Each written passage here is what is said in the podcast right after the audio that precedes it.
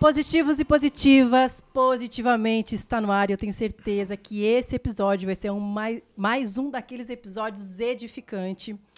Eu, particularmente, né, vou falar para vocês, eu conheço bem, né, nós somos amigos do convidado de hoje e ele é uma pessoa que resplandece a glória de Deus verdadeiramente.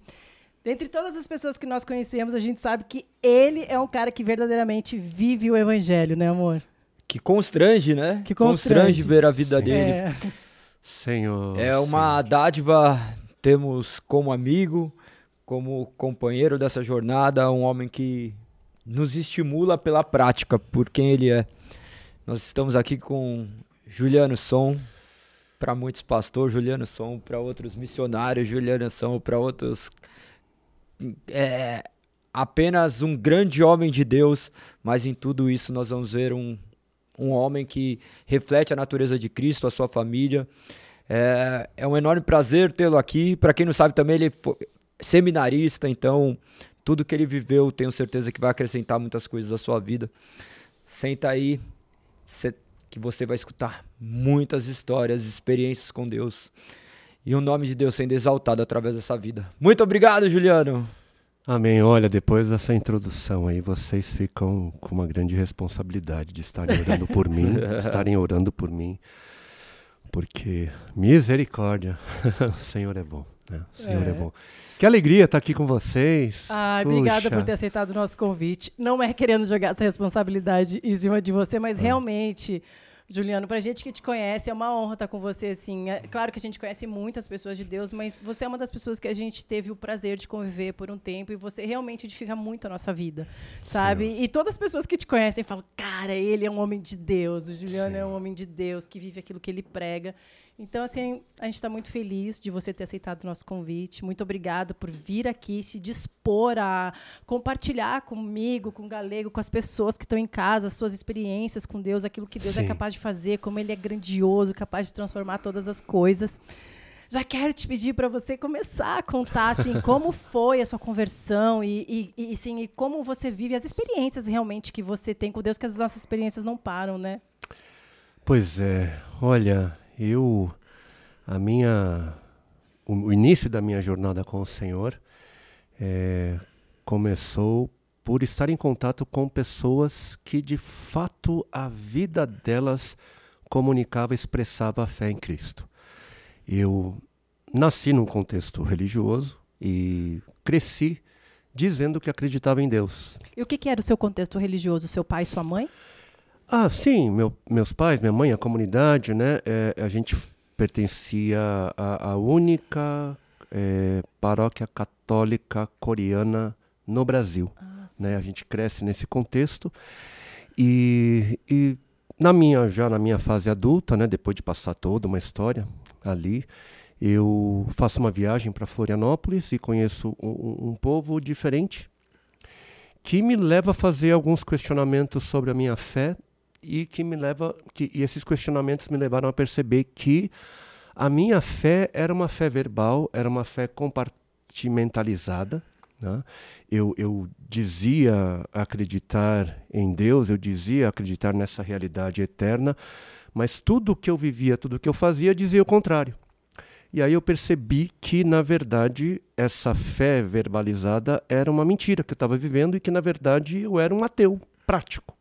E, e, nesse meio tempo você chega, chegou a viver assim as coisas, vamos colocar entre aspas, eh, normais do mundo? Assim, você tinha uma vida normal ou por, pelo fato de, de frequentar a igreja católica você ainda tinha certas restrições? Não, não, não. Eu é, é claro, né? A gente, a, a, nossa consciência por conta daquele convívio com, com, com as questões né, cristãs do cristianismo, a gente tinha uma noção, né? Mas conscientemente eu violava, né? eu não, não, não me submetia. E a minha vida era uma vida não muito diferente né, do, do testemunho. Não, não, ah, não Mas não, não, dá nem para imaginar, não né? Ô, Galego, não dá nem para imaginar olhando para você. Olha o que acontece em casa, Olha. Juliano. Olha o que acontece em casa. Aconteceu alguma coisa, a Lizzie vem, ela fala assim, eu faço alguma coisa, ela fala assim, Galego, pare e pense, imagina o Juliano fazendo isso. Ela já chegou a falar isso para mim. Ah, Um Olha. dia eu fui fazer. Acho que era alguma postagem assim. Você imagina o Juliano fazendo isso? E É uma referência de pastor pra gente. Puxa, e o, o- o- o pior, né, é que na, na fase da minha conversão, eu estava vivendo a minha melhor fase, né, na perspectiva do meu antigo eu, eh, de vida, porque eu estava ali mergulhado num ritmo de balada que eu nunca tinha vivido antes. né. Então eu estava eu tava, eu tava ficando bom, né? E, e naquele momento, naquela, naquele momento que eu entendia ser né, uma fase boa da minha vida, eu percebo que de fato havia algo muito melhor a, a ser vivido. Então, essa convivência com esse povo, que, que de fato. Que foi o que? Amigos? Você encontrou amigos? É, amigos, né? Um pessoal que, na primeira ocasião que eu, os- que eu os conheci, eh, me convidaram para tomar chá na casa, né? E, e- e- e tinha, eram, eram jovens, né? E eu, chá, né? tá bom, vamos lá tomar chá, né? E quando eu fui, não é que era chá mesmo? Ah, cê- eu já ima- você falou chá, agora eu falei, ah, já imaginei o chá. Não, não, Era eu- chá, eu- chá mesmo. Não, era chá, chá mesmo. E era, Era aqui era- no Brasil? Não, no Brasil, Tá. lá em Florianópolis, Tá. jovens da igreja, Tá. né? Juventude, eu era jovem, né? Falei, vamos lá, né? Quantos Achando anos que você tava? Eu tava, naquela época eu tava 25. De 25. 25 para 26. Já tinha né? vivido na Coreia ou ainda não? Já tinha vivido na Tá. Coreia. Já tinha vivido cinco anos na Coreia. Mas. é, E aí esse convívio me fez perceber: uau, a, a minha fé não é uma fé verdadeira. E, e esse convívio me fez questionar, e ao mesmo tempo que eu comecei a questionar, eu comecei a ver algumas coisas diferentes acontecendo no meio desse povo que me começaram a. Começou a despertar uma fé no meu coração. Até que chegou uma quarta-feira, né, eu creio que lá para o dia 15 de março, se eu não estou errado na minha matemática, é, eu me vi ali no meu quarto e pela primeira vez eu faço uma oração, sou levado a fazer uma oração, entendendo que do outro lado havia, havia alguém para me ouvir. Num momento assim de fé, a, a, a oração que eu faço é: Senhor, eu não consigo acreditar no Senhor. É, eu sou muito pequeno, a minha mente é muito limitada para compreender esses valores, essas realidades eternas. Não dá, não dá, não consigo, me ajuda. Né? Faz Ah. alguma coisa acontecer. Deixa eu ouvir a tua voz, me cega como facho de luz. Eu, eu ali esperando por um sinal, era, era essa fé que eu. Era que eu oração passei. genuína, né? É, e, e- e- e na minha sinceridade, eu falei, Senhor, não, não consigo, me ajuda. E naquela quarta-feira eu me lembro que eu, é, depois dessa oração, depois de um tempo, eu acabo né, dormindo, não acontece nada. No dia seguinte, algumas coisas já são ministradas ao meu coração, eu sou levado a olhar para o meu passado, os momentos em que o Senhor livrou a minha vida, né? Eu, eu senti assim perguntas doces, puxa, é, e naquela ocasião, e naquela vez, né, você questiona a minha presença, a minha graça. E aí algumas coisas foram crescendo no meu coração até que chegou o dia 19 de março de 2000. né, que é, foi o dia em que tudo assim mudou. Né? É, quatro dias depois, um dia ensolarado, a gente inclusive fez um passeio pela praia, né, lá em Florianópolis. E pela primeira vez, assim, eu vi aquele céu azul, aquele mar, e, e eu me via glorificando, exaltando ao Senhor pela beleza da criação. E aí chega domingo à noite, estamos lá no culto, né?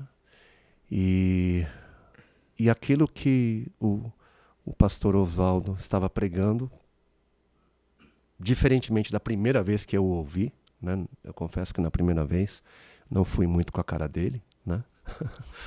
Mas nesse dia, é, o, o que ele ministrava entrava no meu coração, aquilo que eu cantava depois de passar um, um período ali, né? Eu, eu- passei a aprender alguns hinos, né? E aquilo que eu cantava era de coração e naquela noite eu tenho uma experiência é, bastante diferente. Era uma igreja pequena, mais tradicional e, e ninguém me, me, me, conduziu, nada. É, o pastor havia pregado, depois o pastor Horácio começa a falar algumas coisas mais ali, e, e eu, e eu ali sentado começo a ter uma, uma experiência no Senhor. E... O que, que, foi essa experiência? Não, eu tenho que perguntar. Desculpa, eu tenho que perguntar. Pois é, eu. Olha, é, eu, eu, eu, eu, tenho vindo numa bateria de participações em podcasts, mas eu, eu não contei o que aconteceu, eu sempre passo batido, né? E ontem à noite eu estava ali pensando comigo mesmo, olha, Lizzie vai perguntar. Ela vai perguntar. Foi o Espírito Santo já, já te preparando. E, e aí eu comecei a pensar, puxa, será que eu conto? Porque é tão, é tão, é tão pessoal e é tão, foi tão diferente.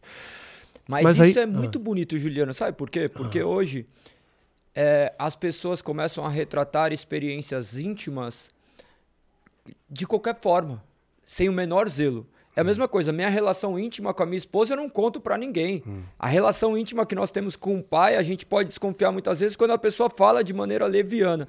Sim. Você tem um zelo com a palavra, você tem um zelo com as suas próprias experiências para ver se de fato emanam da palavra do Senhor. Então isso é louvável, porque hoje em dia qualquer coisa as pessoas querem falar de algo. E relacionamentos de intimidade com Deus, muitas vezes a gente não consegue nem falar, porque parece ser loucura aos olhos humanos e a gente quer guardar aquele momento de intimidade.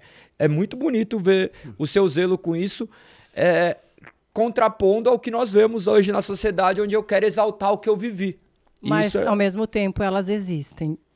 Não existem. Elas existem e tem pessoas que têm, tem pessoas que não têm experiência, mas ok, porque Deus sabe o que Ele coloca na vida de cada um e como Ele trata cada um.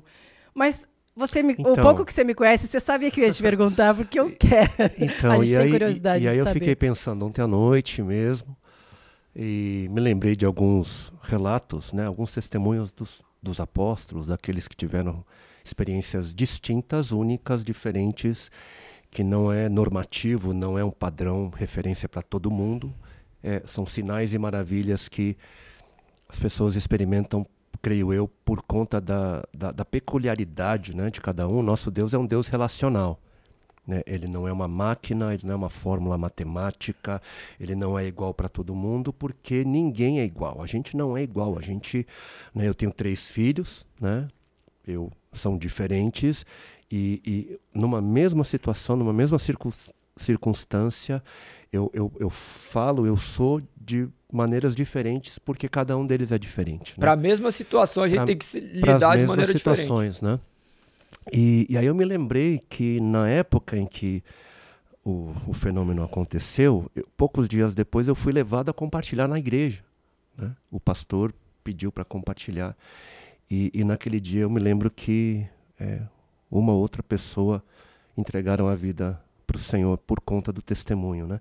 Mas uma outra coisa também que me deixava assim sempre com com, meio, com, com o pé atrás é porque às vezes é, a coisa é tão uau, né? Que eu fico assim, puxa, será que eu preciso, né? É, divulgar esse esse esse uau é, e, e, e de repente as pessoas terem dificuldades em crer nesse uau e aí por conta disso terem dificuldade de crer naquilo que eu estou pregando.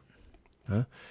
Então, é, só que aí eu fui levado a, a, a, me lembrar também, isso tudo, tudo ontem, né? Minha cabeça assim, amanhã, amanhã, amanhã. O Juliano é muito zeloso com tudo. Ele, qual, qual vai ser o assunto? Ele, é, ele é todo prático, isso daí é, ele é todo metódico para as coisas. Ele tem muito zelo com tudo que ele faz. Às vezes a gente acha que é só uma conversa, o Juliano já programou toda a conversa, ele pensa nisso de, da maneira que o nome de Deus vai ser glorificado. Isso daí nos choca, nos impacta, porque por vezes, às vezes a gente acha, ah, não, vai que Deus Deus conduz, não. Deus conduz, mas existe a nossa responsabilidade. Isso daí é louvável, isso daí é, nos conduz a, a vivermos de outra forma. Bom, é, podcast vai para vários lugares, né? Mas, de novo, eu me lembrei da ressurreição, né? E a ressurreição foi algo assim, é algo que buga a nossa cabeça, né? E, e algo interessante é que até uh, historiadores é, que não creem no Senhor, ateus, eles, é, eles confirmam, olha, eu posso não crer na ressurreição, mas todos os dados históricos apontam para que é, a realidade de que esses homens creram. Eu posso não crer no que aconteceu, mas quando eu olho para tudo que a história vai nos mostrar, esse povo acreditou que Jesus, né, ele ressuscitou dentre os mortos. É, a, o, os dados né, históricos é, em relação, por exemplo, ao, ao povo judeu, né, que tinha todo esse cuidado, todo esse zelo é, no nome do Senhor e na realidade única né, de que Deus é, é, é um. E, e de repente, em meio a esse povo tão zeloso, começou a ser pregado e difundido que Deus havia se tornado homem e que Jesus era Deus no meio, havia sido Deus no meio deles. Isso é, é, é algo que, que buga, mas faz a gente perceber: olha, tá, eles estão dizendo que Jesus ressuscitou e eu posso não crer, mas a vida deles indica que de fato alguma coisa aconteceu. Sim. Então, é, eu conto porque todos os meus amigos, meus pais, meus parentes, familiares, todo mundo que me conhecia, né, embora eles não conheçam, talvez alguns não conheçam essa história, eles vão dizer: olha, é alguma coisa de fato aconteceu. porque o Juliano era de um jeito e depois, daquilo. não sei o que foi que aconteceu depois daquilo, o Juliano nunca mais foi o mesmo. Então, dito isso, dando esse prólogo, esse contexto, uau, poxa, assim, eu vou ser bem, né, bem, é, não vou ser exato, mas eu lembro que eu estava ali, então, pastor Horácio ali, depois do pastor Oswaldo ter pregado, depois a gente ter louvado, aquele dia maravilhoso, um tempo dentre os irmãos. E eu tô ali sentado e de repente eu e depois da quarta-feira que eu, que eu fiz a, a, oração, oração né? então no fim de semana, no domingo, né, seguinte, eu tô ali de repente eu tô sentado e eu, opa, tem alguma coisa estranha acontecendo comigo, né? E a única, puxa, faz muito tempo que eu não conto essa história, mas é, de repente eu começo a sentir, eu só posso dizer assim, um, um, calor, né? Assim, vindo sobre, sobre mim. E aquilo começou a ficar mais intenso. Nossa. ai, ai, ai, ó. É, e aí, quando eu me vejo, eu, eu tô ali, eu me percebo assim, sem controle sobre o meu corpo. Eu tô ali debaixo de, né, de alguma, alguma força, né? E, e aí eu comecei a sentir medo, imagina, tava nascendo, tava ali surgindo, né? E a, e a minha mente foi assim, é o diabo. e eu comecei a orar, Deus me ajuda, né? Socorro, o que está acontecendo? Não, não, sei o que, que é isso, né? E logo depois que eu faço essa oração, é, eu percebo os meus braços subindo. Né? Maluco, não dá para explicar. Estou ali sentado, percebo os meus braços subindo e, e, e a minha cabeça, né? Poxa, em vez de olhar para a realidade ali acontecendo, foi uau, em vez de falar uau, eu estou aqui. Poxa, está acontecendo alguma coisa. E, e quando os meus braços começaram a subir, eu, eu senti uma coisa bacana, não sei explicar. Foi algo assim, um, um o medo, algo, foi algo de. não sei explicar. Né? Só que a minha cabeça foi: puxa, estou aqui num lugar público, o que, que as pessoas vão pensar? Porque eu lembro que quando eu entrei ali a primeira vez na, na igreja, as pessoas levantavam as mãos e eu, nossa, que, que é isso? Que estranho. Eu, eu confesso que a primeira vez que eu, eu também vi, tive essa sensação quando né? eu comecei a frequentar a igreja. É, as pessoas levantando a mão e dizendo coisas e eu, nossa, que o lugar, lugar que você frequentava antes não tinha esse conceito. Não, não, não. Era uma, bom, era bem tradicional. Quando eu comecei né? a frequentar a igreja, eu pensava, nossa, que gente louca, tipo assim. É, não, gente fanática, é, sei lá, é, enfim, né? Pensa, Demais, é. pirada, né? E aí os meus braços estão subindo que, que, que, que as pessoas vão pensar? E eu, eu tentei segurar a ascensão dos meus braços. Né? Aí que vem a coisa. Aí já está tudo maluco até aqui. Nessa que eu seguro, aí eu sinto como, como, se fosse uma mão pegando aqui no, no nesse meu braço esquerdo e fazendo assim. Tipo, deixa subir. subir. Gentilmente puxando. puxando, deixa subir. Aí foi. Aí meus braços foram. E aí, um, uma inundação de pensamentos. de Aí eu lembro da oração que eu tinha feito na quarta-feira e eu, eu começo a, a ouvir no meu coração assim, filho. É, era isso que você precisava para acreditar em mim. Né? Era isso que você precisava para acreditar no meu amor, na minha bondade, de que eu sempre fui com você. Né? Se era isso, tô. Né? E ali eu, ali eu fiquei. Né? Ali eu fiquei, não sabia se estava aqui, se estava lá. E estava lá né, tomado de, de emoções. E aí tem uma hora que eu começo a voltar, né? Começo a voltar para a terra. E, e, de novo, era uma igreja, sim, evangélica, mas era uma igreja tradicional, né, histórica. E aí eu tô ali com os meus braços para cima e eu começo a orar. Né? Falar, Senhor, obrigado. Né? Entendi. Uau, né? Eu começo ali bem dizer o Senhor, mas eu falo, Senhor, é, eu não, assim, eu não estou entendendo muito bem o que está acontecendo. Mas aí eu lembrei que no começo do culto, o pastor tinha perguntado se tinha gente pela primeira vez na igreja e algumas pessoas levantaram as mãos. Falei, Senhor, eu não estou entendendo bem o que está acontecendo. Imagine as pessoas ao, ao, meu redor. Nem sabia se as pessoas estavam olhando para mim ou não. Né? É, mas eu, eu, eu entendi. É, será que eu poderia ter o, o controle do, do meu corpo, dos meus braços de volta? assim que eu faço essa oração, meus braços, eles caem. Meu Deus, é. uau. E aí, Juliano nunca mais foi o mesmo. Né? Aí a minha vida, assim, é, foi um, um, um start é, que me trouxe até aqui hoje e que me levou a viver outras experiências, né? É. Mas e, as... e assim, é, é, é, algo sobrenatural. E olha por que, que eu vejo a importância de contar e de falar isso. Claro que as experiências não vão ser iguais para todo mundo. Sim. Mas eu creio que cada pessoa que está assistindo esse podcast não é um acaso. É quem Deus realmente escolheu para assistir. Hum. E às vezes o que a gente precisa, a única coisa que a gente precisa é nos entregarmos realmente, genuinamente, fazer uma oração como a oração que você fez. Uhum. E que uhum. seja, Senhor, me ajuda a crer, me ajuda a ter fé, me ajuda a te perceber, me ajuda a te ver, a te enxergar. E é isso. E, e, o maior testemunho é você ter feito essa oração. Porque o que Deus vai fazer depois, a experiência que Ele vai dar para cada um, como Ele vai fazer, vai ser particularmente o agir que Ele escolhe para cada um. Mas, mas olha que, que sobrenatural. E Deus age de uma maneira sobrenatural. Não adianta. Para cada um, sempre vai ser sobrenatural. Para cada um com a sua experiência. Sim. E aí depois do episódio, eu fui levado a Tomé, né? Bacana, né? Tomé.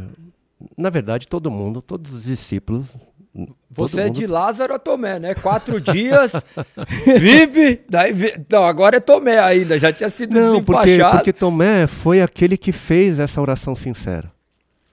Sabe? Ele falou, olha, o pessoal, olha, Jesus vive, né?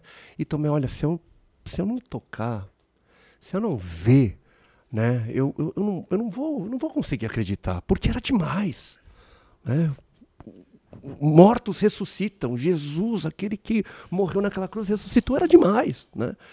E aí Jesus aparece em cena e a primeira pessoa para quem ele vai se dirigir é a Tomé.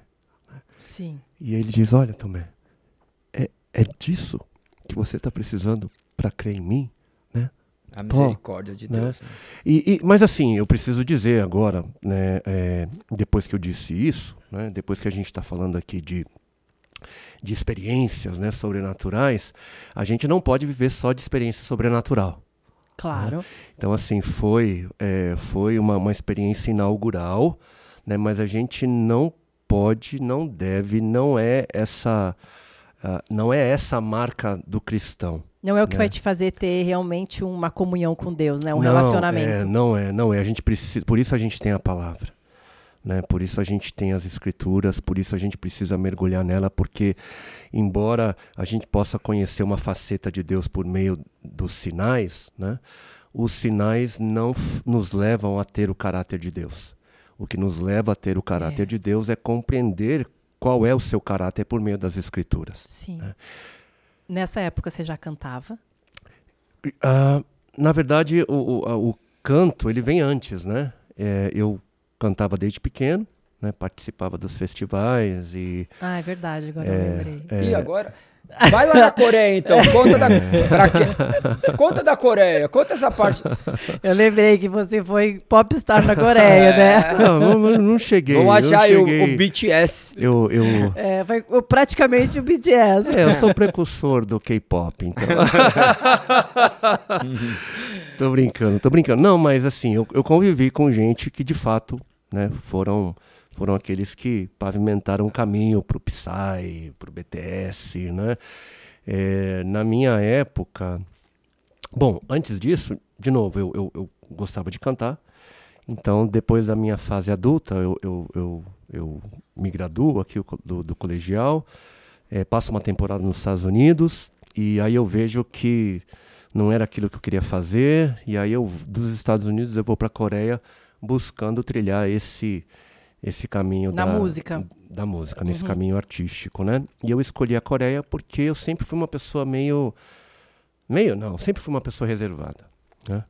É, na verdade, essa minha exposição recente maior nos podcasts tem uma razão e daqui a pouco a gente vai entrar nessa razão. Mas né? você sabe quando eu te olho ah, no palco, louvando, eu falo assim, meu, não é a mesma pessoa, sabe? Quando você olha e fala assim, não parece a mesma pessoa. É, pois é. Então, assim, eu sempre fui muito tímido, né? É, eu sou uma pessoa mais reservada. E na minha cabeça, o- a minha casa era o Brasil. né? Então, na minha cabeça, bom, eu iria para a Coreia, faria barulho se barulho fosse feito, e aí depois eu vo- voltava para o Brasil e ficava de boa. né? Eu não queria viver uma vida eh, de evidência. Né? Eh, isso para mim era, enfim, imagina, era um terror. Então eu, eu vou para lá, né? Passo uma, uma temporada lá buscando e aí a gente consegue um contato ah, pela gravadora da Samsung. Na época ela tinha uma gravadora, a Orange, né? E aí eu gravo dois álbuns, gravo clipe pela, pela MTV da Coreia, né? E graças ao Senhor, é, foi um tempo antes da internet, antes do YouTube, então não existem vestígios, embora minha mãe tenha guardado um VHS, mas VHS, o que é VHS? É. Alguém sabe o que é VHS? Esses vídeos que agora passam pra, pra, pra DVD e agora estão todos no YouTube. Ah, é? pois é, enfim. É, mas o Senhor me guardando, né, com a sua graça. E, e ali então a gente faz, né, enfim, turnê pela Coreia, conhece um pouco do cenário, conhece um pouco daqueles que de fato, como eu disse, foram grandes influências, pavimentaram o caminho para o que a K-pop é hoje, né? É, era, um, era uma musicalidade assim bem bacana, mexia mesmo com, com, com toda a Coreia, né? Mexia comigo, eu gostava muito né? da, da- das músicas coreanas e, e na minha época algo interessante é, naquela época você ser um cantor na Coreia significava cantar tudo. Então no, mesmo álbum tinha dance, jazz, rock, pop, balada, né? Era assim, era uma era uma mistura. Eu, eu dançava com back dancers, com fazia coreografia. Gente, Ele não, não dá pra imaginar, sério, não dá pra Então imaginar. assim, o BTS o BTS aprendeu de mim, assim. Era em coreano, inglês Não, ou não, português? era em coreano. Eu misturava algumas palavras em inglês, mas era em E aí você fez muito sucesso lá. Não, não, não fiz muito sucesso. Não, a gente trabalhou. Como uns- não sucesso? Vai falar pra alguma pessoa que gravei CD, gravei isso na Samsung, na MTV, isso daí pra muitos é um sucesso. Mas enfim, é, eu de novo, eu gravei dois álbuns. é, tava, eu, eu já estava ali, né, quando eu gravei o meu primeiro, já estava há uns três anos e pouco, depois gravei o meu segundo. E, como eu disse, eu fiquei ali cinco anos, mas eu estava assim no meu limite. Não estava aguentando mais. Na verdade, eu estava tendo pensamentos estranhos. E, eu estava com muita saudade do Brasil. Uma, uma cultura muito diferente. Né? Hoje as pessoas assistem muito o, o, os doramas, né? Lá você morava sozinho? Eu morava sozinho, né? E, e como muitos podem perceber, né, é, a vida lá é uma vida diferente, né? É, é, um país geograficamente muito limitado, 70% é montanhoso, então é muita gente em pouco espaço. Né? É uma cultura bem diferente, então eu estava assim, cansado, com saudade. E aí eu lembro que eu, que eu volto de lá e vou para o Brasil só para tentar assim respirar, né? porque eu estava eu tava passando por um tempo bem tenebroso. E, e eu, nessa que eu volto, eu passo ali uma temporada e eu fico sem força para voltar para a Coreia. Eu não, não volto mais. Eu, eu vou ficar por aqui, não, não aguento mais.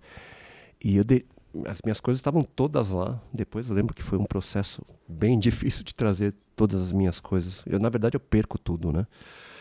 Mas aí eu volto e aí eu me encontro, fico feliz, estou na minha terra, na minha cultura.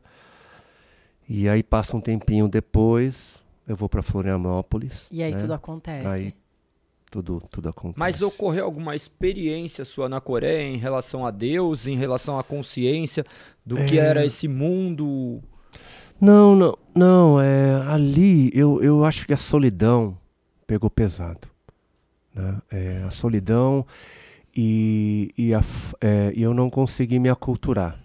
É, Mas também, é, quando a gente olha assim, a gente vê que tudo é um trabalhar de Deus, né? Você precisava passar por esse momento para chegar numa exaustão, voltar para o Brasil. Né? Eu vejo dessa forma. Você vê dessa forma? Ah, não. É, eu, eu, eu, eu, eu, vejo o Senhor, ele nos, nos cercando. É. Né? Ele, ele, ele cerca. É, eu, eu, eu, de forma alguma, eu acho que ninguém diria né, olhando para a sua realidade no Senhor, né, se gabaria dizendo: Eu fui demais, eu encontrei o Senhor. Né? Foi, é. foi, fui eu que, eu que eu achei, foi a minha busca. Não. É ele nos buscando, é ele nos procurando, é ele nos cercando. É ele fazendo a gente né? buscar a ele, né? É, ele despertando, ele nos cercando de situações, de pessoas. É, e, e, a sua misericórdia ali insistindo, a sua graça no, insistindo a cada nascer do sol, a cada céu azul, a cada respirar, a cada bater do coração, Ele nos dando uma oportunidade de conhecê-lo. Cercado você... de gente, mas sozinho. É lá. Cercado de emoções, de vivências, mas a ausência de Deus. Chegando no Brasil, impactado pelo Evangelho, vai viver uma vida que vai te direcionando, daí também para música, mas o que veio primeiro? O Juliano missionário ou o Juliano músico, porque o seu trabalho missionário é fantástico. Para quem não, não sabe, ele, ele direciona um projeto também que eu gostaria que você falasse e contasse um pouquinho dessa sua vida missionária Sim. depois de impactado o evangelho, porque senão é a vida inteira aquele falando. Ele tem história para 10 episódios. Olha, é... quando eu conheço o Senhor nessa experiência maluca, assim, foi uma conversão, imagina. É... Imerso ali. E porque e que eu... arrastou toda a sua família, né? Vamos dizer é, assim. pela graça do Senhor, depois veio, foi vindo, né? Mas depois dessa experiência, entendendo o porquê eu tinha buscado a música, né? Porque na música eu buscava é, os holofotes para mim. Né? Quando eu conheço o Senhor, eu, opa, holofote nenhum para mim, todos para Ele. Né? Então, na verdade, eu fiquei distante da música. Eu, eu na verdade, nem para o Ministério de Louvor, eu não queria estar tá perto. Né? E porque você entendia que antes você buscava esses holofortes para você? Sim. E aí sim. você quis se afastar pensando Aí eu assim, quis me afastar porque para mim estrela. Pra, porque para mim música se relacionava a estrelismo. Então, uhum. Então eu precisei é, ser, ser, ensinado, né? né? Aí o Senhor foi enviando pessoas e foi santificando o meu entendimento. E aí, um tempo depois que eu sou inserido, então, para o Ministério de Louvor local, né? e, e depois, por conta de uma realidade missionária, é, a gente teve a ideia, então, eu tive a ideia de gravar um CD, né? Porque a nossa, a, a missionária da nossa igreja local, ela tinha passado uma temporada no Nepal e ali ela passou é, trabalhando com um casal de missionários brasileiros que resgatava crianças de um, de um esquema de, de tráfico, de exploração sexual infantil. E aí ela volta e ela conta pra gente o que ela tinha visto, as histórias. E aquilo mexe demais comigo, porque eu me lembro que desde a minha conversão, quando as pessoas perguntavam para mim o que, que, que, que eu ia fazer, eu dizia: olha, eu vou, vou de alguma forma estar envolvido com crianças, com, com pessoas que, que não conseguem cuidar de si. Né? E você nem tinha filho nessa época, já não, tinha? Não, não, não. Eu era era solteiro, ô, né? Ô, Juliane, é só a graça de Deus, né? Porque você, quando eu vejo, assim, o que você faz, né? De você se doar, você, a Dani, a sua esposa, você ir pro, pro lugar, pros lugares onde vocês vão, né? Tá no meio da, daquelas pessoas que necessitam tanto, né? Desse apoio e dessa, desse sustento lá. Não é para qualquer um. Ou é para qualquer um, mas as pessoas não estão disponíveis a isso. Olha, eu creio que, que o Senhor nos deixou o modelo, ele é a nossa referência. Né? É. O Senhor é aquele que abandonou a sua glória né, e se fez homem e, e viveu no meio de, de, dos homens, foi humilhado como homem e morreu a pior morte possível como homem. Né? Por amor, ele, o, o, amor ele, ele encarnou. E a gente é, eu creio que esse é o papel da igreja. Mas e quando você foi fazer essas missões, você foi aquilo realmente transbordou em você e você teve vontade de ir ou você foi pensando assim, ó, esse é o meu papel, preciso ir mesmo sem vontade? Olha, é, quando a gente começou a trabalhar com crianças em São Paulo e, e, e foi isso que nos levou primeiro para lá, né, para o semiárido do Brasil. É, não, o anjo não apareceu, não ouviu uma voz, não foi, foi uma convicção nas escrituras. A né? convicção é. é a, a, a, verdadeira religião, né, diz Tiago, é cuidar dos órfãos e das viúvas, ou seja, cuidar daqueles que não con conseguem cuidar de si. Né? É, essa é a verdadeira expressão de espiritualidade né? que cabe à igreja. Né? À igreja, aos cristãos, cabe a, a, a expressar a, a, a, verdadeira espiritualidade. E né? Deus levanta pessoas para isso. E o Senhor levanta pessoas é. para isso, pessoas atentas. Eu, eu, eu, olha, eu creio que. Você viu muitos é milagres nessas nas missões? Bastante, bastante. É, hoje a gente entende. Bom, já que a gente já está falando disso, e, e, é uma das razões do porquê a gente está aqui, porque eu tenho participado de, de tantos podcasts recentemente, recentemente é, essas ações é, a gente tem chamado de, de impacto sertão livre. Né? Essa mobilização missionária que acontece desde janeiro de 2014 é, é, uma, é uma ação que busca ser uh, uma, uma reação a, a essa escassez nessa região que possivelmente é uma das últimas fronteiras missionárias no nosso Brasil que é o sertão brasileiro, o semiárido brasileiro.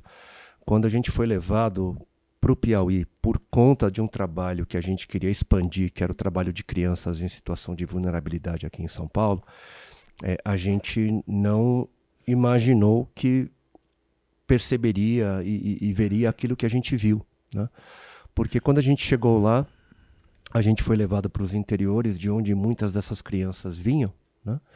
E aí a gente se deparou com a sede, com a seca, né? e, e, aí nasceu o projeto Mais Água, que busca viabilizar acesso à água potável. É, mas aí a gente também conheceu a realidade missionária. Né? São é, milhares e milhares de, de, vilarejos, de comunidades rurais, né? É, sem a presença de um missionário, de um trabalho, de um olhar. Estima-se que quantos milhões de pessoas ainda não conheceram o evangelho nessa região? Puxa, olha, o, o, os dados que eu tenho de outras instituições é que a gente tem é, milhares, são, são milhares de comunidades, eu não vou saber exatamente o, o, número, né? É, sem, sem presença, de, de novo, sem a presença de, de, de um missionário. Quanto isso se, se, né, se traduz em, em, números, eu, eu não teria Não tem uma exatidão, precisão. mas é um número considerável. E o que, que vocês encontram lá quando chega lá, assim, para eu visualizar assim mentalmente? Né? Olha, o que, o, que- qual que é é, a situação? O que, que a gente percebe? Que metade, né, a grosso modo, metade das pessoas mora nas regiões rurais. né? Então a gente tem o centro né, é, urbano, né, os municípios ali das cidades. Que já no- são cidades sertão, carentes. que já são cidades menores, que têm o- o- os, seus, né, os seus desafios. Inclusive, a gente já implantou o eh, sistemas eh, de água, de purificação em centros urbanos. né? Porque nem na cidade não, não se tem saneamento básico. E a gente não tem- consegue nem imaginar que eles não têm, que isso não chega até lá. Uma realidade que, que foge, né? Não, não nos Não, a alcança. gente, a gente não sabe. Quando o projeto Mais Água começou, a gente ouviu relatos de pessoas dizendo: olha, é, o que dá mais medo é quando, quando a água acaba. Né? Quando nem aquela água imunda que, que seca e o que, que, é, que é compartilhada por animais, né?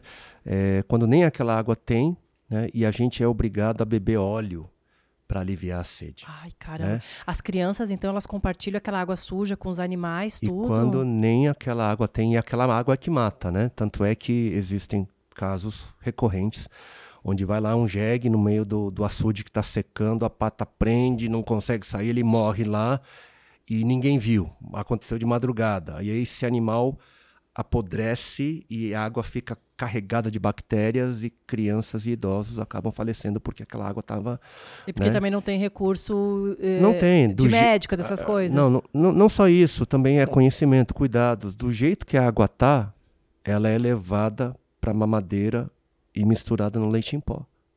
né?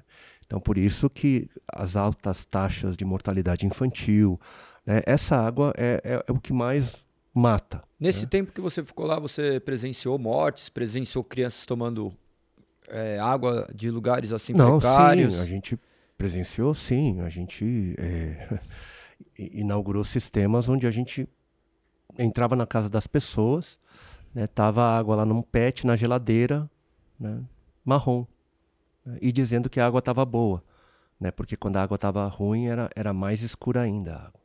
né. E, e- e sem falar também é, na, na, na presença de, de salinidade porque por conta da falta de chuva acontece um fenômeno e, e os sais da, da, da água subterrânea elas acabam né, fazendo parte ali a água a água é salgada né? E se você toma água salgada por muito tempo isso ataca a bexiga enfim é, pressão arterial cistite um, um monte de um monte de problemas Meu né? Deus.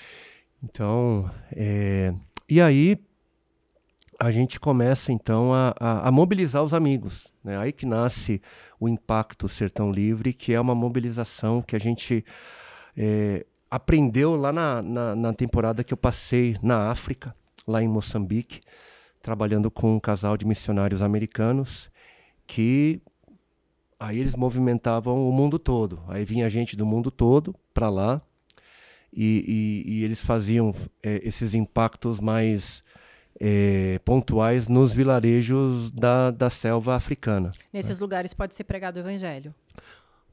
Pode, pode ser, mas assim, existe. eh, existe perseguição também. Né? Lá pra- Um pouco tempo depois, estou falando lá, lá no, no nosso caso ali em Moçambique, a gente escutou né, falar de, de, de pastores, de missionários que foram, enfim, que, que apanharam dos vilarejos, de religiosos, né? houve, houve perseguição. Meu Deus, e É. assim, vamos falar pelo lado humano, né? Deve dar um medo, né, de também pensar, meu, meu, o que me espera lá, né? Principalmente nesses países que há muita perseguição, né? E que eu vejo que tem pessoas que vão pregar o evangelho correndo risco mesmo. Sim, sim, é, é bem real. Isso acontece ainda nos dias de hoje. A gente tem dados dizendo que, que a gente perdeu mais né, pessoas hoje do que durante toda né, esses nossos tempos atuais eh, geraram mais mártires do que toda a história do cristianismo.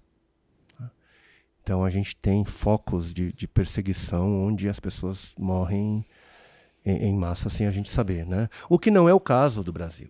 né? Sim, não, é, o caso do Brasil, é. Não é o caso do sertão, né? Algo que, que nos impressiona é o, é, a, é esse, esse coração aberto né, do sertanejo. É um povo bravo, é um povo que é um povo sofredor. Eles né, aceitam o evangelho. Mais, mais valente, né? E, e a princípio eles podem até olhar para a gente assim, o que, que é esse povo, o que está acontecendo, mas é no testemunho né, da vivência que eles percebem a Cristo e, e, e o manifestar de Cristo, né? É, como é, você tinha perguntado agora há pouco, Lise, é, são, são muitas manifestações da graça do Senhor, né? porque os sinais e maravilhas servem para nos ajudar na nossa falta de fé, servem para apontar para a sua graça. E hoje a gente entende, depois de, né, é, de todos esses anos, a gente entende o porquê que ali no finalzinho da sua versão do Evangelho, o apóstolo João ele encerra dizendo assim: olha, é, se eu tivesse que registrar tudo aquilo que Jesus, o Senhor, fez, não caberia, não, não, teria espaço nos livros né, de tão numerosos. Hoje a gente tem um pouco porque, de noção disso, porque, imagina, a gente levou já mais de 5 mil pessoas para lá. Né? Até hoje. Eu, voluntário, você diz? Voluntário, sim, voluntário. Uhum. Gente que tem esse, esse, essa chama no coração. E de tempos em tempos eu encontro né, os amarelinhos, né? É. Sim. A gente passou a ser chamado de amarelinho pelo povo porque a gente veste um colete amarelo, né? Então, de tempos em tempos, eu estou viajando pelo país, encontro um amarelinho e eu, eu escuto eles, relatos deles, contando histórias que eu não tinha ouvido. Né? Eu ainda não tinha, que eu não tinha é. ouvido ainda. Eu né? vejo lá na igreja, né? Lá na Livres, o Juliano depois vai falar da Livres, né? Que é a igreja onde que ele implantou a igreja agora e as pessoas que vão para o impacto, né? Como eles voltam impactados. Né? O, quem é. serve lá volta assim impactado com o que vive lá. Eu acho que às vezes ajuda mais a gente mesmo do que propriamente a pessoa que está lá, né? Eu, eu gosto de dizer que é a grande pegadinha do alto, né? Porque muita gente vai achando que vai para impactar, né? Vai achando que, que, que tem algo para dar e isso é muito verdadeiro. De fato, a gente tem algo muito para dar, né? Só que quando a gente lembra daquele episódio dos 70 que foram enviados pelo Senhor, aí eles voltam jubilosos. Por quê? Porque eles haviam visto a glória de Deus. Nossa, é. Então imagina, olha só, vai, vamos, já que a gente já está falando nisso, é, se eu não me engano, foi uh, São Francisco de Assis do Piauí, é o nome de um município. Cinco jovens entram, né? Alguns jovens entram numa casa e são recebidos pela, vai, vou dizer Dona Maria, porque lá é todo mundo é Dona Maria, né? É, são recebidos pela Dona Maria, Maria rastejando pelo chão. Ela, a, ela se, se, se, arrasta pelo chão. Por quê? Porque há seis anos ela tinha passado por um acidente de moto e aí ela perdeu né, toda a, a mobilidade né, da cintura para baixo, então ela rastejava. Conversa vai, conversa vem, os jovens estão ali compartilhando do porquê eles estão ali e tudo mais. E no final, um dos jovens né, diz assim: a gente pode orar pela senhora? Né? E esses jovens, com a fé do tamanho de um grão de mostarda, oram por aquela senhora e aquela senhora anda. Anda? Ela levanta e anda. Meu Ela anda Deus. e aqueles jovens ficam, aqueles jovens ficam, né? Maravilhados, eles saem e a Dona Maria sai com eles, dançando junto com, com aqueles jovens. Na noite, é, todas as noites tem, é, tem culto na praça, que, que são celebrações, né? Gente do céu. E tá lá Dona Maria celebrando na praça, andando, né? Imagina, cidade pequena, né? Naquela noite, é, a, o prefeito entrega a vida para Jesus, a esposa do prefeito, os secretários, enfim, né, uma. Todo mundo uma sabia que a Dona Maria se arrastava. Porque, enfim, cidade pequena, né? E, e, as notícias, as notícias correm, né? É, Imagina puxa. a pessoa que vive essa experiência é, é tanto para ela, né, ver o poder de Deus, quanto realmente para essas pessoas que estavam lá, voltam impactadas, assim. Sim, sim. É, recentemente, não faz muito tempo, é, agora a gente está falando de picos, né? É, teve inclusive um vídeo que, que, que se espalhou né, de um senhor que estava com, com as muletas, né? E estava ali né, dançando, se, se alegrando junto com alguns amarelinhos no meio ali da, da. Nessa ocasião não foi na praça, foi no estádio da cidade, né? E, e aí a gente ficou sabendo, olha, ele, ele né, voltou a andar, né, se livrou das muletas. Só que um pouco tempo atrás eu me encontrei com um casal de amarelinhos e esse casal ficou até o fim, né? Porque a festa acabou à noite e a gente foi indo embora, o, pessoal, o povo foi voltando para suas casas e esse casal ficou até o fim com a última família que não tinha ido embora, também que ficou até o fim, né? Que era a família desse senhor, né? que ficava gritando: pai, vamos embora, vamos embora. Por quê? Porque o pai estava tão extasiado pelo fato de que ele tinha voltado a andar, que desde o momento que ele passa a andar, ele ficou dando voltas no estádio. Né, correndo, andando e, e, e vivendo a, a, a quase aquele, que desacreditado, vive, né? É, Deixa... Vivendo aquele, aquele milagre, né? Vivendo aquilo que ele tinha recebido. Né? É, mas histórias assim também, como por exemplo em Capitão Gervásio, um grupo de jovens né? Porque quando a gente chega, imagina, é, é uma cidade pequena, né? são cidades, muitas vezes são cidades pequenas, e a gente chega em 300, 400, 500, mil pessoas, né? como foi em Picos. Tudo amarelinhos? Tudo amarelinho. Né? A gente varre a cidade, a gente visita as casas, a gente, né, o, o Senhor, a graça do Senhor vem lá e faz uma, né, a gente coloca a cidade de cabeça para baixo, né? E aí começa o burburinho, né? Olha, tem um povo aí de colete, olha, ah, povo de Deus. Começa, né? Começa a se espalhar, né? Aí tem essa casa onde vive o, o, o cangaceiro, sabe a referência, o cabamacho que que era o homem mais perigoso da região, que vivia armado e tudo tal, né? E, e ele ouve assim e ah, você não tem nada comigo não. Deus não quer nada comigo. Né? E aí, esses jovens, sem saberem que estavam batendo na porta do homem mais perigoso da região, né, entram com amor. Esse homem entende essa visita como uma, como uma segunda chance de Deus e se converte. Né? Depois de um tempo, a gente começa a receber Facebook, assim, prints, né, dele respondendo para o povo assim: olha, eu parei de beber, parei de bater na minha mulher e agora eu estou lendo a Bíblia. Né? Depois de um tempo, ele, né, a gente, há, uma articulação com um, um, um, um instituto que treina né, missionários lá dos Estados Unidos. Ele acaba sendo formado né, para ser missionário. Né? E, e hoje a gente percebe, né, é, depois de quase 10 anos, é, uma segunda onda né? E a gente sabia que isso aconteceria.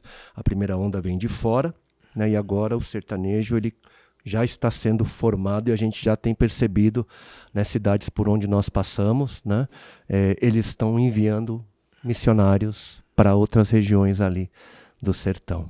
Você vai contando isso, né? E eu, eu, eu fico viajando, assim, sabe? Viajando, Juliano, porque às vezes a gente está preocupado com problemas que, claro, para a gente é grande, né? Para as pessoas que estão em casa, para você que está me assistindo, talvez você esteja passando por um problema onde você olha e fala: Meu, é muito grande. Mas Deus controla cada situação. Imagina que se você tiver a fé do tamanho de um grão de mostarda, você é capaz de mover um monte, né? Como diz a Bíblia. Então, assim, não perca esperança daquilo que você está vivendo, daquela provisão que você espera do Senhor. Realmente, Ele é um Deus de milagres, Ele é um Deus de provisão, sabe? Muitas vezes, talvez você tenha esteja olhando para sua vida e falando não há mais solução para o que eu estou vivendo. E eu te garanto que há solução, porque nós presenciamos coisas grandiosas da parte do Senhor. Então, isso é um bálsamo, assim, sabe, para gente. Claro que talvez não aconteça igual para todo mundo, mas sim, sim o Senhor está cuidando de cada detalhe das nossas vidas, né?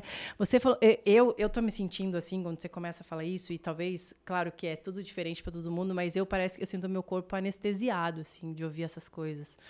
Você me contando porque é, eu vejo assim como é grandioso, sabe? A glória de Deus e como ele faz coisas grandiosas na nossa vida e a gente se preocupa às vezes com com coisas tão pequenas ou com coisas grandiosas sem saber que Deus está no controle de todas as coisas da nossa vida.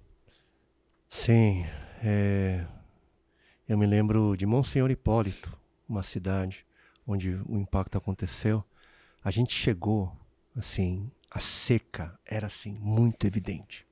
Sabe quando você olha para um leito de rio, por um rio, você percebe aqui passava um rio, um açude, aqui tinha um açude. Fazia sete anos que não chovia naquela região. Sete anos sem chuva o, o impacto acaba num domingo, numa segunda, não lembro agora se foi num domingo, numa segunda.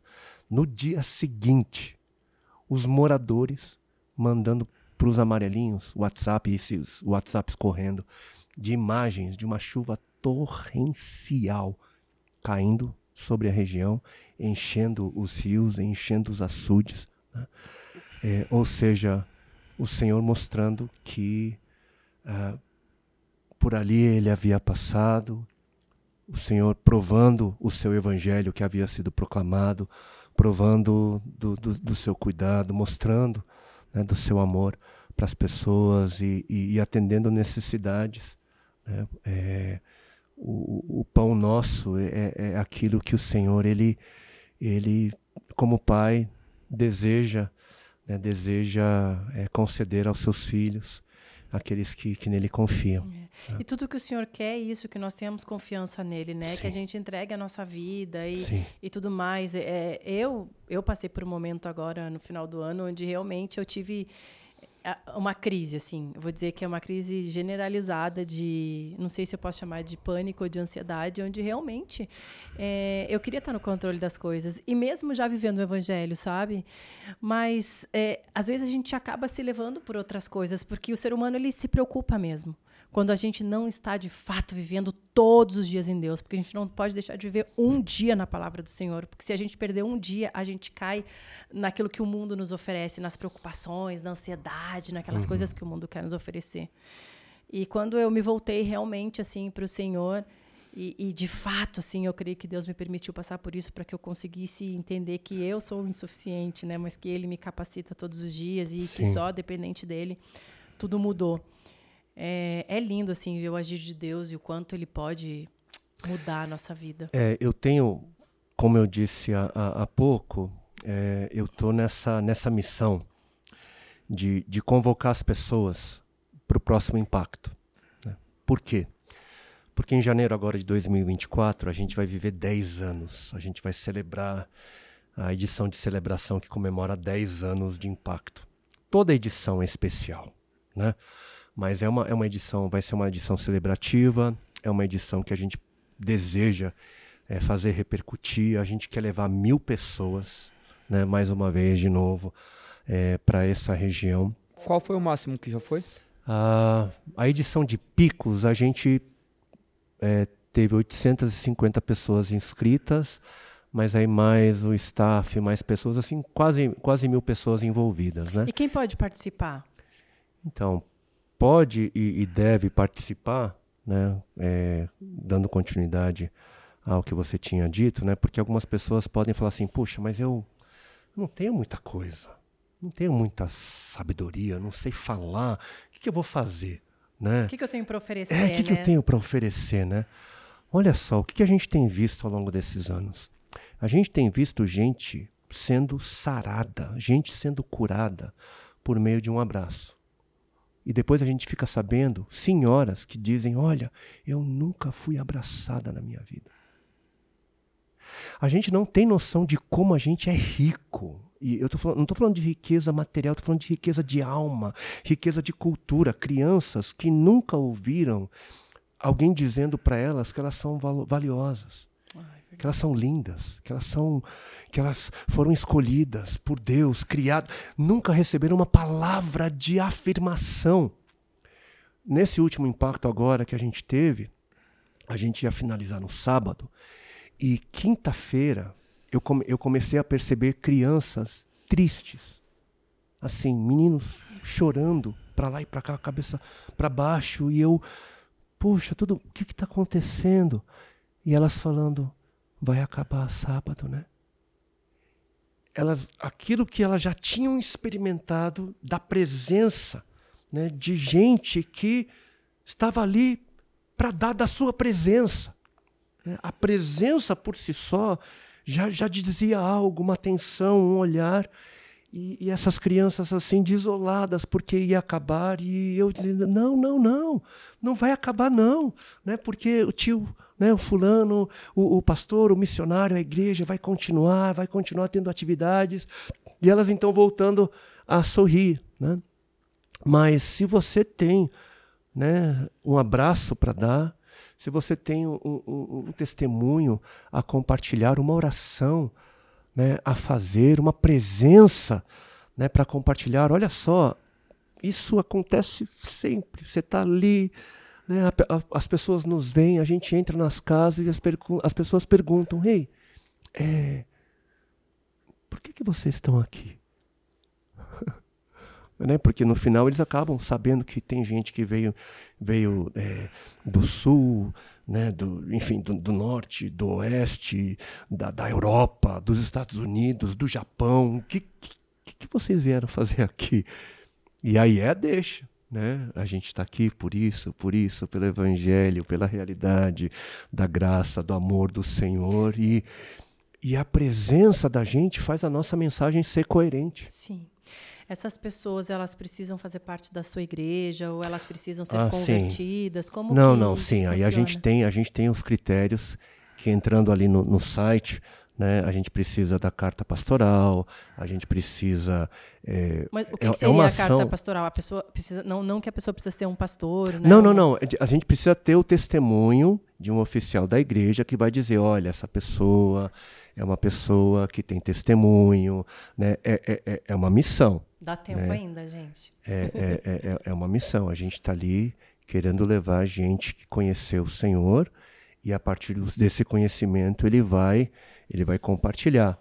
É, tá certo que é sempre, em toda edição vem gente que é, não estava muito bem, mas naquele ambiente né, de graça, de proclamação, de manifestação de salvação, de sinais e maravilhas, alguma coisa acontece. Essa né? pessoa pode ser de outra igreja e aí querer servir com você e aí não, procurar sim, você. Ela pode... Sim, não, não precisa ser da, da, da nossa igreja, isso é algo para todo mundo. Cristã. É, para a comunidade cristã.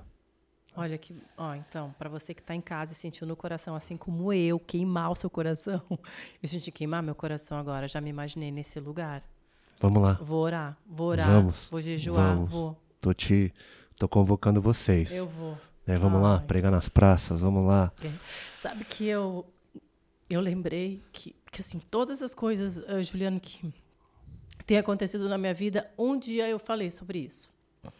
E agora eu lembrei que quando a gente se conheceu, você lembra que eu falei que eu tinha muita vontade de ir para a África.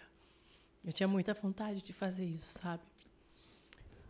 E me veio essa visão agora, assim, não vou dizer que essa visão, mas me lembrei disso, sabe? Uhum. E claro que eu fico pensando assim, ah, onde é que eu vou deixar meus filhos? Né? Mas eu sei que Deus entra com providência. Leva eles. E eles podem ir? Olha, é, eu, eu levava os meus pequenos. Tem gente que leva, obviamente, quando você leva os seus pequenos, né? A gente não tem estrutura para cuidar deles. Então, mamãe e papai. São quantos dias lá?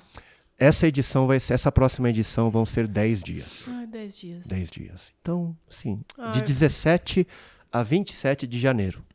Né? Já, a gente já tem a data e a pessoa é responsável de chegar até Teresina, né? E de lá a gente é responsável por levar todo mundo para a localidade. Ai, amém, amém. Vou orar por isso. Estejamos orando, estejamos orando.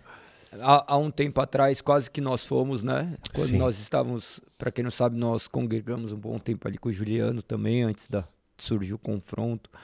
É, e nós vivemos isso, né? Algo que nós vemos a movimentação da igreja, a movimentação do Senhor, no sentido de capacitar pessoas para enviá-los.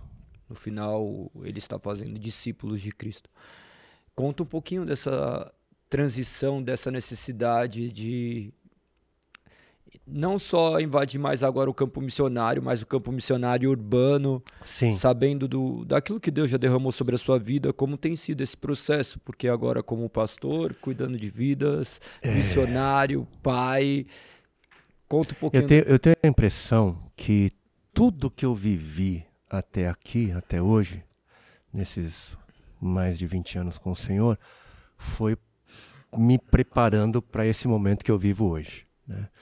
É, nos meus primeiros anos mesmo, eu, eu já tinha a convicção é, da vocação pastoral, é, mas por conta de tudo que aconteceu entre, né, eu entendi eu entendi que o tempo não, não tinha chegado e foi preciso uma pandemia para a gente perceber né, que a vocação ela ainda era presente. E, na verdade, a impressão que eu tenho é que a gente deixou o coração de tudo aquilo que a gente tem buscado fazer por último, o motor, né, que, que é a igreja.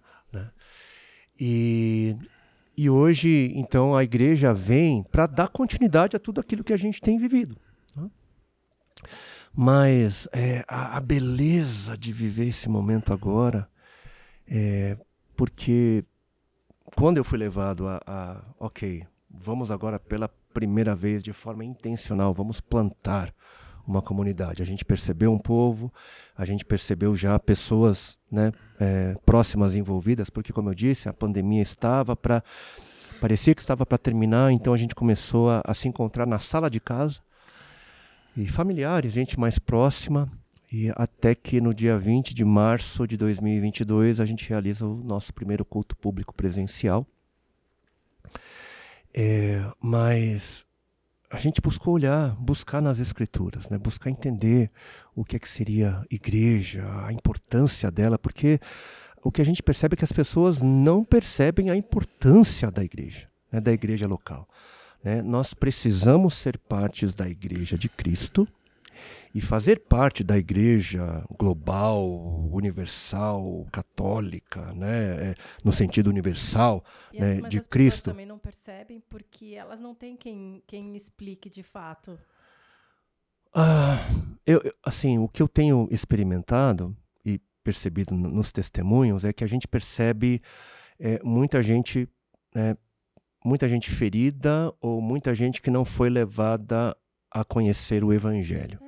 É, é, é, nesse sentido que eu falo que elas, as pessoas não explicam de fato, verdadeiramente. É, a gente é. percebe hoje muita gente não congregando, não sendo igreja. Né? Não fazendo parte da igreja universal, da igreja global. Né? Mas fazer parte da igreja global é fazer parte necessariamente de uma igreja local. Né? Você faz parte da igreja do Senhor participando da igreja local. E, e, a gente não faz muito tempo, a gente mergulhou no texto de Efésios, que é um texto que fala sobre a igreja. Nós estudamos bastante é, lá, né? A gente passou né, por uma exposição. E no primeiro capítulo mesmo de Efésios, o texto bíblico diz algo assim. Né? É, ali no final do capítulo 1, o texto vai falar sobre a autoridade que, que Deus colocou aos pés de Cristo. Né? E essa realidade de Cristo, né, ela foi dada ao seu corpo, a igreja. Né? Ou seja, a igreja é a intermediadora da graça, é a intermediadora de toda a realidade de Cristo na terra. Não tem como você fazer parte da igreja de Cristo se você não for participante daquilo que Cristo deixou é, como, como, um, um, um é, como uma família. Pela comunhão, tudo Na mais, comunhão, né? é, existe hoje essa, essa ênfase, e é uma ênfase é, no pensamento né, do mundo. Né?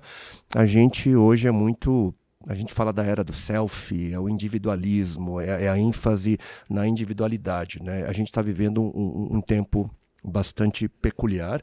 Né? Quando a gente olha não muito tempo atrás, não era o indivíduo que era o mais importante, era o coletivo. Quando a gente olha para a Bíblia, não é o indivíduo que é importante, é o coletivo. O Senhor, quando, quando ele fala ali, por exemplo, em Romanos, né, ali no, no início do capítulo 1, ele vai falar que o Senhor, ele deseja chamar um povo. Né, ele quer salvar um povo. É. Quando a gente olha para o Antigo Testamento, a gente percebe o Senhor escolhendo um povo, separando um povo, formando um povo.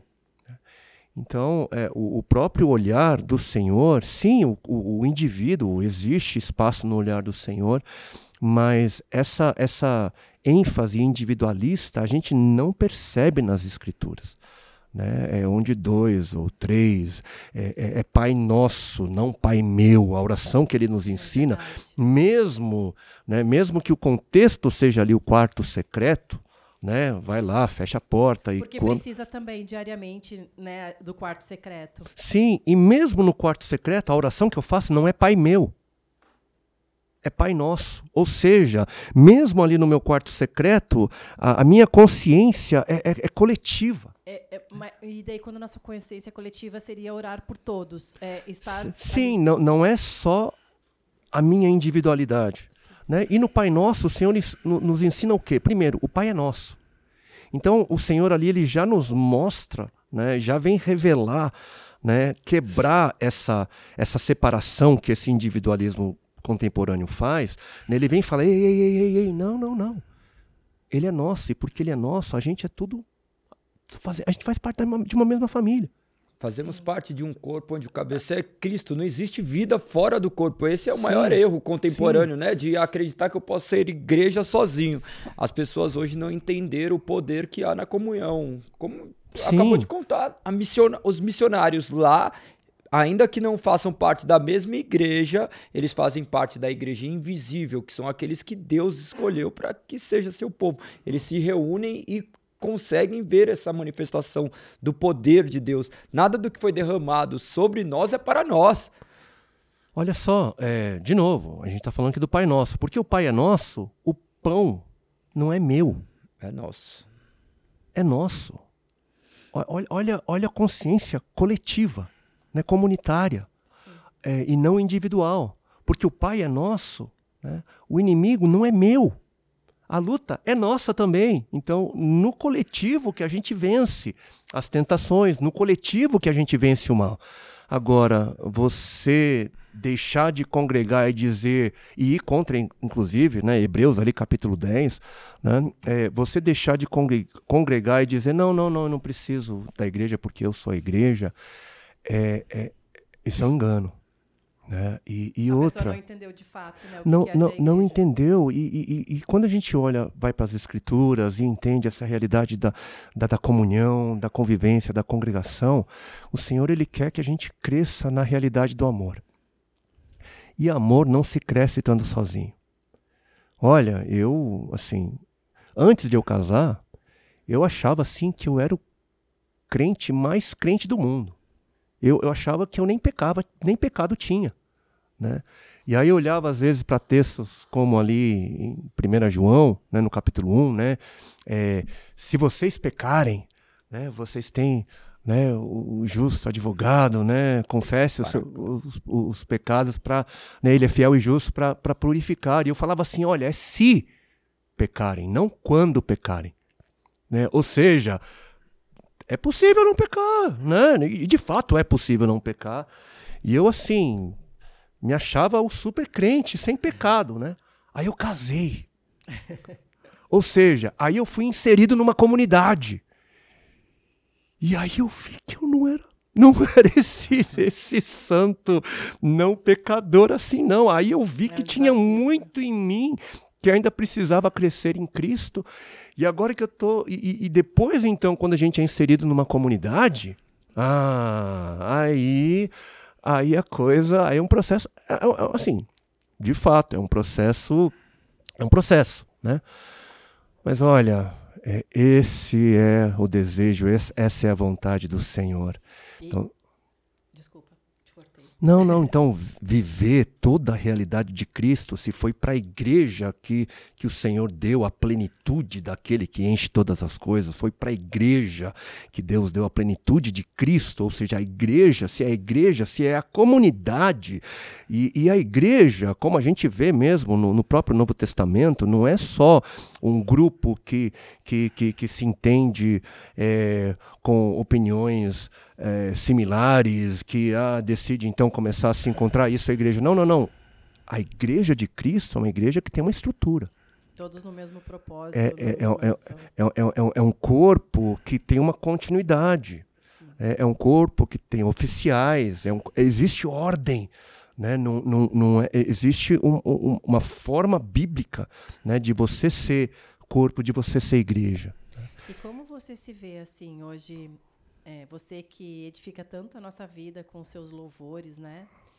É, você, você se vê como, como é que eu posso chamar como músico? Hum. É um músico? Eu? Olha, eu, eu acho que assim, se a gente tem que dar nome aos bois, né? É, a minha primeira identidade sempre vai ser de filho. Né? Eu, eu, sou, eu sou um crente. Né? E, e, e sendo crente, eu, eu, eu canto, eu pastoreio, eu sou esposo, sou Deus pai. Deus esses dons, né? A gente já não tem esses dons, é. né, amor? Não é pede, crente, não mas... pede para cantar. Não, assim, Sabe aquela é... sua música? Não pede para eu cantar. Né? Ainda bem que Deus recebe os louvores. É, mas por que, que eu digo isso, né? Porque, é, porque quando a gente se categoriza né, numa identidade primária como sendo um, um artista ou um músico, né? Aí a gente começa a vestir e, e, e se portar, né, tendo como a nossa primeira identidade, a nossa identidade primária, né, uma figura artística, é. e essa identidade primária te leva a ter atitudes e posturas um, bastante diferentes Sim. daqueles que são chamados para serem servos, para carregarem bacias e toalhas. É, Não tem nenhum título maior como... que servo, né? Então, resumindo a pergunta dele, a, a, sua resposta se é o que? Servo? É, é, não, e por isso eu te perguntei, porque assim, eu queria que você me falasse assim, qual é a importância, como você vê a importância do louvor, né? Uhum. É, porque realmente a gente entra numa atmosfera diferente, né? Eu vou uhum. falar por mim, quando a gente louva, é, a gente entra numa atmosfera diferente, é algo realmente que toca no fundo da nossa alma. E, e, qual que você, como você vê isso, né? Qual a importância disso? É, olha só, vamos, vamos olhar primeiro para a realidade da música, tá? Para a linguagem da música. Eu vou citar aqui uma experiência que eu tive com meu filho Mateus, né, o meu caçula. Quando ele tinha dois meses mais ou menos, eu estava lá na sala. Bom, recém-nascido, né? Eu vi meu, meu violão ali do lado. Ah, vou introduzir o Mateus à, à música, né? No, nos primeiros meses é aquele cuidado, aquela coisa. Dois meses a gente já começa a respirar um pouquinho mais. Ah, agora eu vou ensinar a música para ele, né?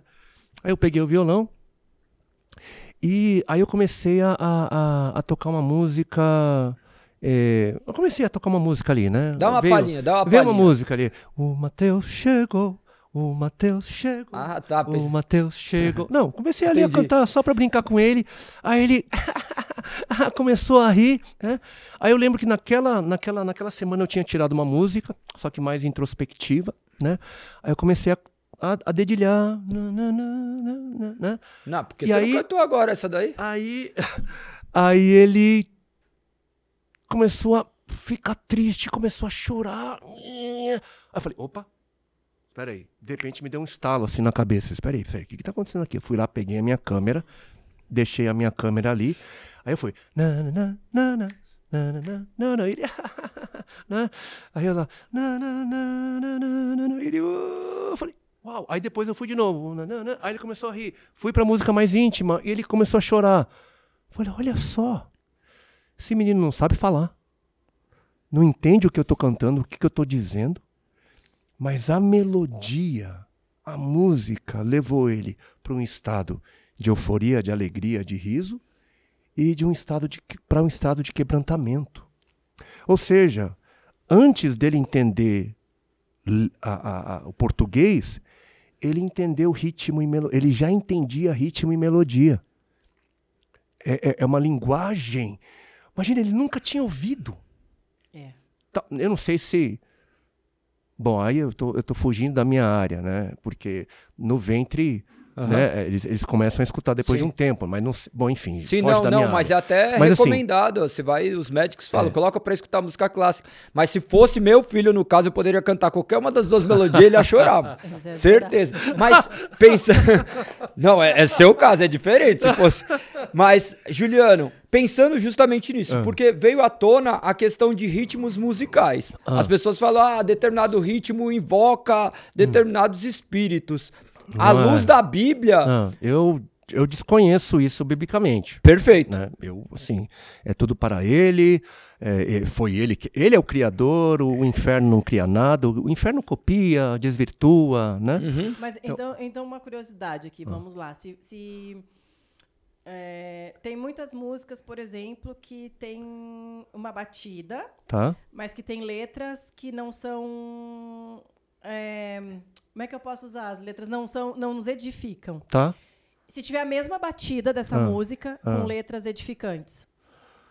Olha, eu, eu, eu creio que o, que o conteúdo é o que determina. Sim. Não Né? seria um ritmo musical. Não, não, não. Então, trazendo por exemplo que você acabou de citar, se Ah. você tivesse cantado o Mateus chegou, do, como você cantou, na, Ah. na melodia da segunda música. Ele. Eu, porque, de novo, porque ele, não- ele não estava entendendo o, o português, Perfeito. o conteúdo da. Ele estava entendendo a comunicação da melodia e do, e do ritmo. Agora, voltando a responder a sua pergunta anterior, né? É, você perguntou por que, que, eu, que eu acho importante, qual que é a importância, Sim. né? Então, existe uma, uma, uma linguagem, uma comunicação que Deus é capaz de fazer conosco, além é, antes mesmo que a gente entenda é, a, língua né, por si só. Né? Então, olha só, isso já, isso já diz algo bastante poderoso. Né? A gente vai para episódios como, por exemplo, Saul, ele estava ali, opresso, e Davi, ele começa a tanger, ele, o texto bíblico diz que os espíritos malignos né, eh, saíam dele, né? ele ficava de boa. Né? Hoje a gente fala de musicote, musicaterapia, musicoterapia. É, a comunicação não verbal. É, existe uma, a- algo que acontece. Muda realmente o ambiente. A gente Ó, chegou aqui hoje, colocou eu- uma música, já é completamente a gente diferente. sabe de, de fazendas onde tomates e alfaces crescem ao som de músicas clássicas. Nossa, não Eu já, sabia. eu já vi, Sim. já vi documentários, Animais, o né, animais. Né? A gente vê estudos, por exemplo, onde eh, colocam duas plantas, né? e numa planta é, é, é, é um tipo né, de, de, de, de estímulo sonoro, na outra um outro, uma morre a outra floresce. Né? Então a gente já percebe que, que existe algo que acontece quando a música em meio à música. Né? O Senhor habita em meio aos louvores. é, que, que- a gente entende que existe alguma coisa acontecendo. E aí a gente vai para o texto bíblico, a gente vai para o entendimento das, das disciplinas espirituais. Né? Disciplinas espirituais são, é, são mecanismos que nos ajudam a crescer né? é, espiritualmente, da fé até ah, o crescimento, a santificação entre, entre ah, essas duas extremidades do nascimento, né? A gente tem as disciplinas espirituais e como disciplinas espirituais a gente tem aí a leitura das escrituras, a oração, eh, o jejum, né? E a, a oração, claramente, né, é uma disciplina espiritual que nos ajuda a crescer na espiritualidade.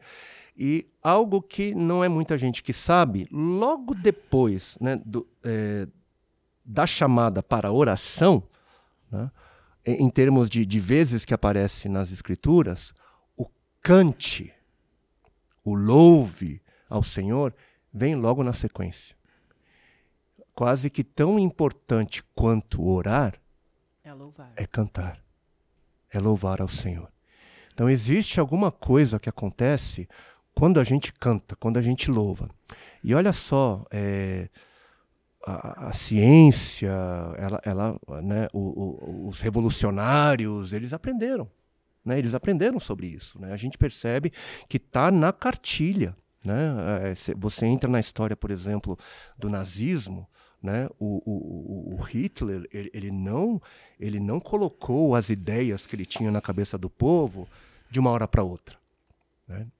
Inclusive, está na cartilha dos revolucionários. Se você está aqui, eh, se o povo, as ideias do povo estão aqui no ponto 2, ponto 3, e você, para trazer a revolução, tem que estar, o povo tem que estar pensando no nível 10, digamos assim, de ideias, se você chega e apresenta tudo, né, as ideias eh, plenas para esse povo que está aqui pensando no nível 3, nível 2, o que, que acontece?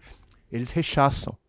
Então o que você precisa fazer? Isso está na cartilha dos revolucionários. Você leva do 3 para o 4, do 4 para o 5, do 5 para o 6, 6 para o 7. Você vai gradativamente transformando a, a mentalidade, a cultura do povo, para que quando ela chega no 9, no 10, a revolução possa acontecer. E dentro desse processo todo, o nazismo investiu na música.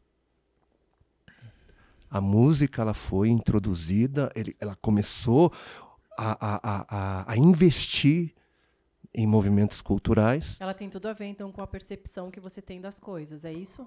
Quando você Ela, escuta... ela molda, ela comunica. Não, é, tanto que nós olha temos só. que decorar as coisas, você vai na, na escola, você entende as coisas por meio musical, você vai decorar você vai alguma coisa de decorar o alfabeto americano. Qualquer alfabeto. A, B, C, D, E.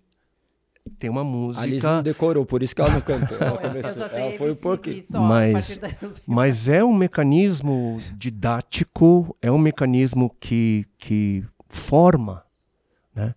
Por isso que eu, eu, eu creio né, a, a importância né, dos músicos, dos compositores, dos É intérpretes. escreve As suas? Algumas músicas, sim. Né? A gente se envolve também no processo de composição.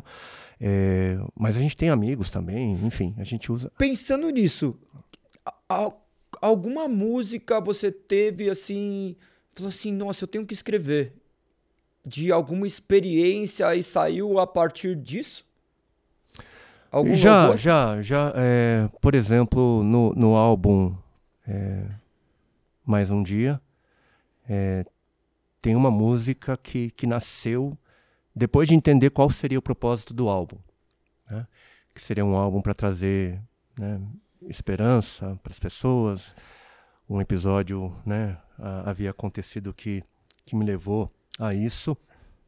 E, e aí veio uma música, a, a, a Mais Um Dia, inclusive, quando ela vem, ela veio assim, quase que melodia, letra, assim, de uma vez e, e, eu, e ela veio assim tão, tão fácil, né, e tão espontaneamente, que eu, ah não, eu deixei de lado ela, né, eu, Dá eu uma palhinha dela. Não, aquela. É...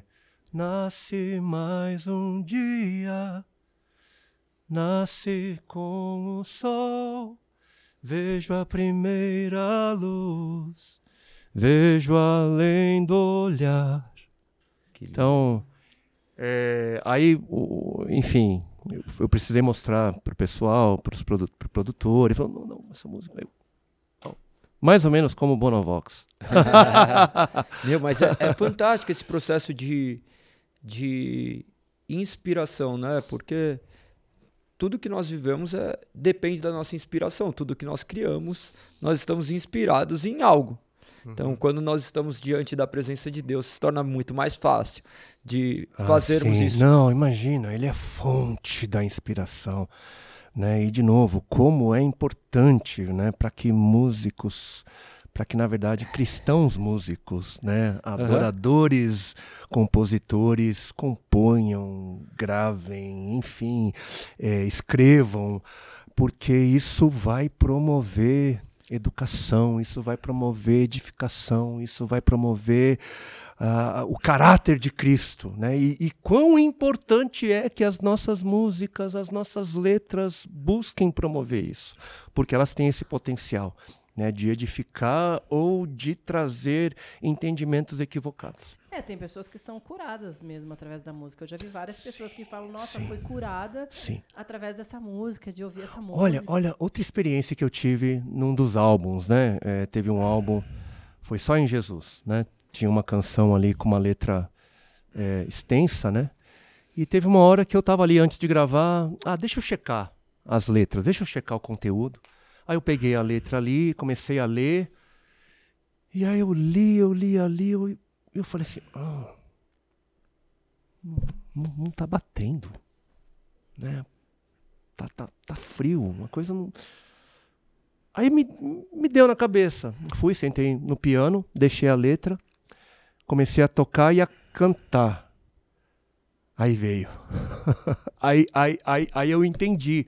Ou seja, ah, ah, ah, algo na melodia me ajudou a, a receber, a, a acreditar naquilo que, que quando eu só li, eu Era desprovido de sentimentos, vamos dizer assim. Ah, eu, eu, acho que. a- eu- Olha, eu ouso até dizer um pouquinho além. Eu sei que é perigoso, Aham. né? Mas alguma coisa além do conteúdo me convenceu de que aquilo que estava sendo dessa vez Entoado. cantado, né, era, era, era real. Uhum. Não, não, aí foge da minha, da minha expertise. Depois vocês chamam aí. Mas o- hoje tá essa briga, né? Porque as pessoas falam, não, mas esses louvores devem cantar na igreja, esses não devem, essas músicas aqui não exaltam Deus, essas exaltam Deus. Nós sabemos, né, que tem louvores que nós podemos cantar na nossa casa, mas que não necessariamente Sim, é, sim. engrandece a natureza de Deus no Sim, culto público. também. Sim. Como que você faz essa essa aplicação diante da igreja hoje? Porque tem uma série de louvores seus que tocaram a vida de milhares de pessoas. Tem vídeos do da Livres, do Juliano, que tem milhões e milhões de visualizações. Para você ter uma ideia, a primeira vez que nós o vimos, é, quando eu, eu vi você cantar, eu falei, eu conheço ele de algum lugar, mas eu conhecia dos louvores, porque ouvia só no fone e não acompanhava a pessoa física, né? Aham, então, aham. isso é muito interessante saber a história e por trás, como que isso representa para você hoje? Olha, é... para mim tudo isso é um milagre. Uhum. tá? É, é, eu, às vezes eu olho para os números, né? E de fato são números, né? é, expressivos, mas assim eu eu sei tão bem quem eu sou, eu sei de onde eu vim, eu sei muito bem das minhas limitações, sei muito bem que eu não, que eu não sabia de nada quando eu quando eu estava gravando, quando eu, eu escolhi um repertório e, e, e quando o fenômeno, o milagre acontece, eu, eu não consigo. Né? Assim como eu creio que quando aqueles jovens oraram por aquela senhora, aquela senhora andou, nenhum deles, olha como a minha oração poderosa. Não, todo mundo, todo mundo rendeu glória a- a- ao Senhor, né? Então assim, é, eu- quando eu olho para tudo isso, eu, eu, eu exalto ao Senhor, isso me humilha, né? Porque eu sei que, imagina, poxa, filho de, de refúgio, minha mãe é refugiada norte-coreana, né? A gente já compartilhou em alguns lugares, né? Meus pais se conhecem no Brasil, cresço numa, numa nação, eu sou, né? Eu sou um estrangeiro aqui, né? É, eu, eu, eu sou coreano, mas eu vivi né, a minha vida, né, as pessoas me chamando ou Japa, ou China, ou ninguém, poxa, ninguém chamava de coreano, não Coreia, porque é um país pequeno, de, de pouca expressão, hoje tem, tem mais expressão, né? E aí esse coreano, filho de refugiada norte-coreana, de repente está aqui e, e- e- e- as coisas estão acontecendo, assim, como é que você explica isso? Aí eu olho para o texto bíblico, Deus escolhe as coisas que nada são, para confundir aqueles que pensam que são, ele escolhe os nada, os, os, os, os fracos, os, os insuficientes, e, e a gente rende glória. É, Ele. e se humilha aos pés do Senhor, né? Sabendo Sim, que é, sim, é tá com ele Ele. o controle de todas as coisas. É. Quando a gente acha que é alguma coisa, é aí que o Senhor vem e pá, coloca até o espinho na carne, né? Pra gente saber que a gente é completamente dependente dele. Muitas vezes a gente tá passando por alguma coisa, mas a gente vai precisar passar por aquilo. Justamente pra gente ser completamente dependente do Senhor. Porque se a gente, de algum, em algum momento, achar que a gente não depende mais de Deus, aí É. a gente realmente se perde, né? É graça, né? É a graça que nos leva a essa compreensão da nossa É. dependência Agora dele. me diz uma coisa aí. É e- que você vê ah, algum problema em escutar música. Eu não sei se a gente chama de música secular, né? Porque Ah. às vezes a gente separa muito assim, mas música que não seja cristã. Olha, primeiro que é inevitável, né? Porque por onde a gente vai, Você decora as músicas que você Assim. nunca nem escutou. tem música acontecendo no- no- por onde a gente vai tem música acontecendo você para no trânsito você Supermercado. pega um Uber, supermercado shopping enfim então não, não tem como eu pessoalmente eu eu eu não ouço né eu não eu não tenho eu assim é, de é, é inevitável claro às vezes a gente assiste alguma coisa vê alguma coisa você tá mas assim o, me- Propositalmente, o meu né? tempo hoje é, é bastante limitado, né?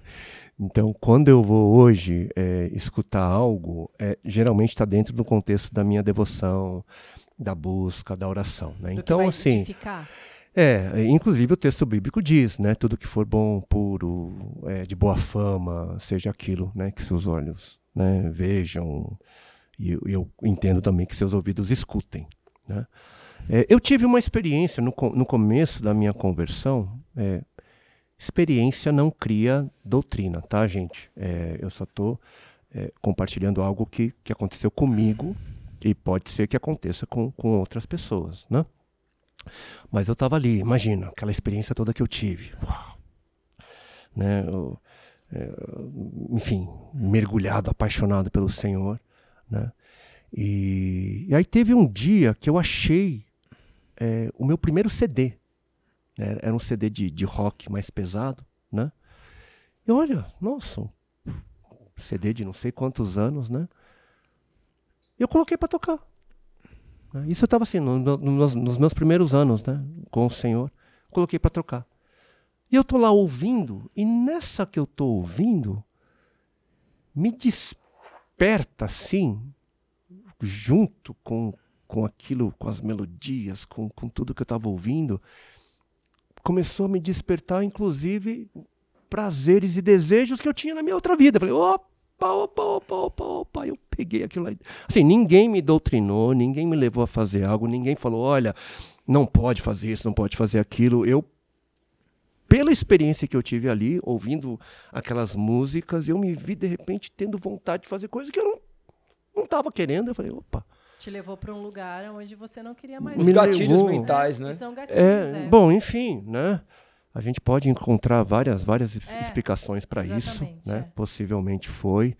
Então, a partir daí, eu, assim, eu optei, não, eu vou, não, eu não tenho tempo, né? Mas de vez em quando, assim, a gente acontece de ouvir. Não vou falar que, que não acontece. Eu acho que a gente não precisa ser é, é, categórico e, e chamar isso de exclusivista também, né? É, ou de pecado. Porque ou, existem músicas boas que nem. Não, sim, exato. Existem é uma outra boas, história é também. É outra história, né? né? Porque nem tudo que você escuta edifica. Exato. Tem músicas que são denominadas cristãs Poxa. que são desfavor. Mas no caso também tem músicas seculares que são músicas que você fala assim: isso daqui não, ó, foi escrito. Acabei de cantar.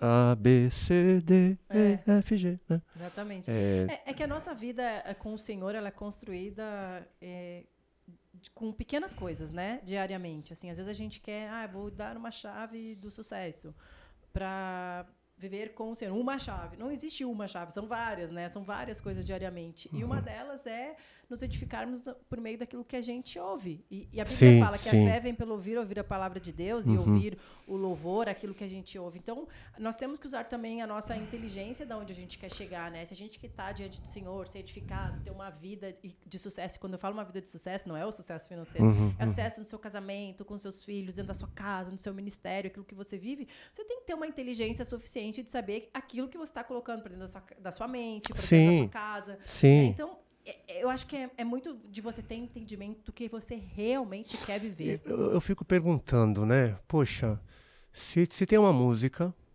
que a letra é claramente contrária aos nossos entendimentos, né? Fala de coisas que e eu tô ali, imagina, ouvindo intencionalmente, ouvindo e ouvindo e ouvindo, colocando a minha mente para ouvir a pessoa pode até dizer, ah, eu não concordo com isso, mas eu não sei. Bom, eu não sei. Eu, eu, eu, eu acho. É, eu acho que a gente. Se a gente passa a ouvir conteúdos, discursos que são contrários e a gente está ouvindo e está dando ibope, a gente está construindo é, verdade, aquilo é. que está sendo dito. É, e através da nossa boca a gente tem o poder de abençoar ou amaldiçoar com as nossas palavras, né? O poder, quando eu falo, né, o poder não é nosso, né? Mas aquilo que sai da nossa boca. E, e quando você canta, é o que você sai da sua boca também. O que será que você está trazendo para a sua vida, né? Para aquilo que você quer viver? Eu acho que é isso que a gente tem que pensar e, e realmente trazer para a gente. O que você está cantando uh, não é, é, é, tá te edificando ou não. Não é você ser contra isso ou contra aquilo. É, aquilo realmente está edificando a sua vida, a sua sim, casa, né? Sim. É isso. A questão primordial é que a fé vem pelo ouvir e ouvir a palavra de Deus. Então cante a palavra de Deus, que isso daí com certeza gerar, gerará bons frutos em nossas vidas. Juliano, a gente está chegando ao fim. Uau, passou rápido. Passou, são, é, pra gente as coisas acontecem que parece que são segundos, assim, são segundos preciosos que nós temos oportunidade de sentar ao lado de pessoas que nós admiramos, que nós conhecemos. Seu caso é um caso especial, né? Porque se trata de um amigo do qual nós temos muita gratidão, mesmo porque muitas coisas do que acontecem de nossas vidas é, é fruto de, daquilo que com certeza você semeou em nossas vidas. Cremos que é viveremos ainda muitas coisas juntos. Amém poucas pessoas talvez saibam tudo aquilo que nós vivemos. Sou muito grato à sua irmã, a Vivi, ao seu excelentíssimo modelo, sogro, é, genro. Sogro não, sogro. Cunhado, cunhado, cunhado, cunhado. É, é, que ele tem, é que esse daí tem muitos títulos, né? É, tem, esse verdade, daqui tem muitos verdade. títulos. É, é, é, patriarca, apóstolo, reverendo, mestre, Hugo Magalhães. É, nós temos muitas coisas que já vivemos juntos que aqui seria impossível de de compartilhar, mas esses momentos que nós estamos vivendo aqui, a gente viveu em nossos lares. As conversas que nós temos aqui é a mesma que a gente tinha sentado em casa, uhum. sentado em qualquer lugar, porque sentar com Juliana é ouvir isso, ouvir palavras de Deus, escutar testemunhos do que Deus fez, do que Deus faz, do que Deus irá fazer. Que a Livres continue a crescer, que, que Deus possa multiplicar as graças e as misericórdias dele, se, se isso é possível. Porque é maravilhoso ver o que Deus tem feito, aproximado pessoas que estavam distantes do Evangelho, ver pessoas, cada um de uma comunidade, ali encontrando união, encontrando uma perspectiva, uma nova oportunidade de sonhar e ver o que você tem feito no Nordeste, que Deus tem feito no Nordeste através da sua vida, da sua família. A Dani, uma mulher de Deus, uma mulher que também se doa o coração entregue ao Senhor, sua família entregue ao Senhor. Amém. Louva a Deus pela sua vida e no final das contas Deus não tem uma nacionalidade. Então, por mais que você se julgue estrangeiro daqui, nós não somos daqui, né? Todos nós somos estrangeiros. É. Bom, primeiramente eu queria agradecer a Deus, ao Senhor mesmo, verdadeiramente, por me dar essa oportunidade é, de estar aqui, de viver a grandiosidade daquilo que Deus faz. É, eu quero falar para você que está sentado aí que nada é por acaso, você não caiu nesse podcast por acaso. Deus te trouxe até aqui e também está te presenteando com, é, com essas palavras, com esse testemunho. E, e, e, Ele quer falar aos nossos corações que Ele ainda tem muito para fazer na nossa vida, que Ele quer nos usar, e que nós temos um propósito para cumprir através daquilo que ele colocou na gente, mas que a glória sempre será dele, que nós somos insuficientes, mas que ele nos capacita para honra e glória do seu nome. Então, eu não sei o que você está vivendo, mas entregue sua vida ao Senhor, entregue sua vida, coloque seus joelhos no chão, é, realmente coloque o seu coração no Senhor e o resto ele fará. Talvez você esteja buscando uma resposta e a sua resposta, eu te garanto que ela está no Senhor. É só Ele para te responder, é só Ele para te encaminhar, é só Ele para te guiar e muitas coisas Ele fará na sua vida. Por isso, pegue esse podcast como um grande presente de Deus para você, assim como eu estou pegando no meu coração. Eu tive sentimentos, sensações nesse episódio que só eu sei o que eu senti. Eu sei que o Senhor falou grandiosamente comigo. Quero te agradecer, Juliano, muito assim por você dispor o seu tempo para o Senhor, para edificar a nossa vida, edificar a vida das pessoas que te escutam, por se dispor aí nesses lugares onde muita gente não tem coragem de ir. É, eu sei que não é você e sim o Senhor através da sua vida. Quando nós exaltamos a sua pessoa, que realmente você é uma bênção nas nossas vidas, mas antes nós exaltamos o Senhor, porque eu sei que é através Amém. É, Amém. da sua vida né, que Ele quer edificar as pessoas. É, é, te agradecer mesmo e agradecer a Deus por nos conceder esse momento aqui, a toda a nossa equipe que está aqui atrás e que está com a gente. Agradecer a oportunidade, até o Marcelo que está aqui atrás, que é nosso diretor, por ter me presenteado com realmente com esse podcast, de poder estar tá aqui, sabe? Porque eu sou muito, sempre muito edificada. Obrigada. Obrigada a todos. Obrigado, Senhor. A gente sempre acaba com uma oração. Vou dar um presente para ele no final. Vamos orar primeiro. Pode ser. Antes nós temos. As cinco perguntas? Antes temos as perguntas, né? A gente termina. Não são perguntas. Não são perguntas, são ah. cinco palavras do quais você. Eu vou falar uma palavra e você entrega uma devolutiva, seja uma frase, seja outra palavra, seja aquilo que julgar conveniente, mas aquilo que Uau. realmente vem à sua mente. Ah. São cinco palavras que todas estão intimamente ligadas A primeira palavra é escrituras. Fundamento. Fé. Confiança e expressão de vida. Posso explicar por quê? Pode. Lógico. Porque é, a gente no Ocidente, outra coisa que a gente compartimentalizou, né? A gente entende fé como algo do entendimento, como algo que a gente é, verbaliza, é, mas na compreensão daqueles que primeiro receberam as escrituras, né? A, a, a fé não era algo que se expressava é, pela boca ou, ou, ou pelas ideias, pelos conceitos. A fé se expressava pela vida. né? É, por isso que, inclusive, o, próprio Tiago vai dizer que a fé sem obras é, é morta. Né? É- É necessário toda uma vida, mesmo que em Romanos ali a gente perceba né, que aqueles que com a sua boca é, proclamarem, confessarem né, que Jesus é o Senhor né, e crerem de todo o coração que Ele ressuscitou dentre os mortos serão salvos, né? É, mas ali em Mateus no capítulo 7 o Senhor também disse que nem todos aqueles que dizem Senhor, Senhor, ou seja, a fé é algo que se expressa pela vida, né? Por isso que eu que eu disse isso, eu disse muita coisa, desculpa.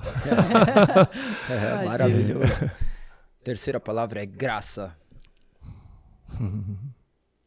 Uau. É o que nos trouxe aos seus pés. Cristo,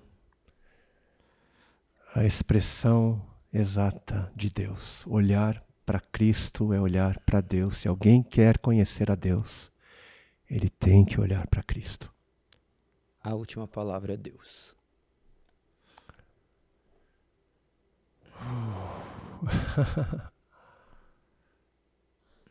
O nosso início, o nosso meio, o nosso fim, a nossa origem e o nosso destino. Nos movemos, existimos nele, para ele, por todo sempre. Amém. Amém. Amor, eu decidi o seguinte, gente. Eu vou te presentear primeiro. Tá? E aí, não sai daí, porque nós vamos orar pela sua vida ainda. Juliano, Ah. ó, é um multivitamínico, porque eu sei que você também gosta de cuidar né, da sua saúde. A Verdade, gente eu preza preciso. aqui corpo, alma e espírito, é Inove Way. Ele é um parceiro nosso, maravilhoso. Eu uso todos os dias. A Dani vai amar, você vai amar. Tem para as crianças, então tem o Kids, tem para o cabelo e unhas, melatonina, para você ter um sono bem tranquilo. E são games, são maravilhosas, não tem açúcar. Pode ser tomado por vegano. Cúrcuma, que é anti-inflamatório. Tem Opa! esse aqui que é o multivitamínico. Então é completo. Você vai amar. São muito gostosos. Obrigado, Ó. obrigado. Com Obrigado. muito carinho. E vai fazer muita diferença também na sua Vou saúde, levar, vou levar para Dani. E antes da gente orar, também permitam-me só mais uma vez reiterar a convocação, né, não é mais que um convite, uma convocação especial para você considerar estar conosco na próxima edição de 10 anos do Impacto Sertão Livre, de 17 a 27 de janeiro. Mais informações no perfil, na minha bio, tá ali no Instagram, juliano.som, você entra na bio, tem lá o link e ali tem mais informações. Muito obrigado, que nós possamos nos ver. E, inclusive, então, tá aqui no, no link, o link da, da, da inscrição e de mais informações estão aqui eh, na descrição desse episódio do Positivamente. Muito obrigado. Amor, você ora então? Por favor. Com o Juliano aqui, eu acho que Ô, Juliano, ora. Então, Que- Juliano, a gente gostaria que você orasse por essa pessoa que está nos assistindo agora, essa Tá. pessoa que abriu a porta da sua casa para que Sim. a gente entrasse, né? Para que o Senhor entrasse. Então, eu gostaria de te pedir para que você orasse pela vida dela. É, antes de, de orar por você, permita-me só mais uma vez te lembrar que hoje a gente falou de alguns sinais e maravilhas, né? E como a própria palavra sinal, ela, ela, ela diz, um sinal sempre aponta para algo. Então, es- esses sinais que foram compartilhados hoje foi para que você pudesse perceber que todos nós aqui estamos tentando apontar para alguém, na verdade. E esse alguém é o Senhor, é Cristo Jesus. E eu quero orar para que essa realidade que você percebeu, para onde toda essa conversa apontou, possa fazer parte da sua vida e você então possa se manifestar em fé por meio de todo o seu viver. Amém? Amém. Senhor, nós te bendizemos, Senhor, unimos as nossas vozes, unimos os nossos corações, as nossas afeições, Senhor. E dizemos obrigado, Senhor, obrigado por toda a vida que foi compartilhada, obrigado, Senhor, por, tanto, por tantos testemunhos, obrigado, Senhor, porque o Senhor se importou de tal maneira que o Senhor interveio, Senhor, na nossa história, o Senhor nos ajudou na nossa ausência de fé, na nossa pouca fé, Senhor. E nós queremos orar, Senhor, por aqueles que abriram as suas casas, abriram, Senhor, por meio do que foi compartilhado, Senhor, portas em seus corações foram abertos, abertas, Senhor. E o Senhor é aquele que está à porta e que bate, que deseja entrar, que deseja fazer morada nessas vidas, Senhor, e te pedimos, Senhor, que a, a beleza, Senhor, da qual nós compartilhamos hoje, que essa mesma beleza possa ser vivenciada por aqueles que agora estão orando comigo e que dizem: Senhor, eu quero te conhecer, eu preciso te conhecer, eu eu, eu também preciso da tua ajuda, Senhor. Eu também, eu também faço esse, essa oração que, que este meu irmão fez naquele momento de fragilidade, mas de fé, Senhor. Eu te peço ajuda, Senhor. Assim como Tomé, eu te peço, Senhor, permita-me, Senhor Permita-me experimentar, Senhor, da, da experiência inaugural. Permita-me, Senhor, experimentar, Senhor, das realidades que me levam a, a conhecer o Teu caráter, das realidades que me levam, Senhor, a desejar conhecer a Tua palavra, as Escrituras, Senhor, que, que revelam o Teu caráter, que revelam o Teu desejo para a humanidade, que revelam o Teu desejo para a minha vida, Senhor, para as nossas vidas que a partir de tudo aquilo que foi compartilhado, Senhor, essas pessoas que agora abrem as suas vidas possam, possam dar primeiros passos, possam ser encaminhadas, Senhor, a uma comunidade local, uma igreja local que é fiel à tua palavra, que busca conhecer a tua palavra, que se move neste amor, que busca crescer na semelhança do Senhor que estes meus, estes meus irmãos, estes ouvintes, possam ser conduzidas. O Senhor leve, Senhor, cada um a, a essas comunidades, Senhor, e então experimentar da beleza do Evangelho, da beleza do Senhor, e assim nós oramos em nome de Cristo Jesus. Amém. Amém. Amém. Amém. Amém. Amém. Obrigada, gente. Até o próximo episódio. E obrigada, Jesus, por tudo.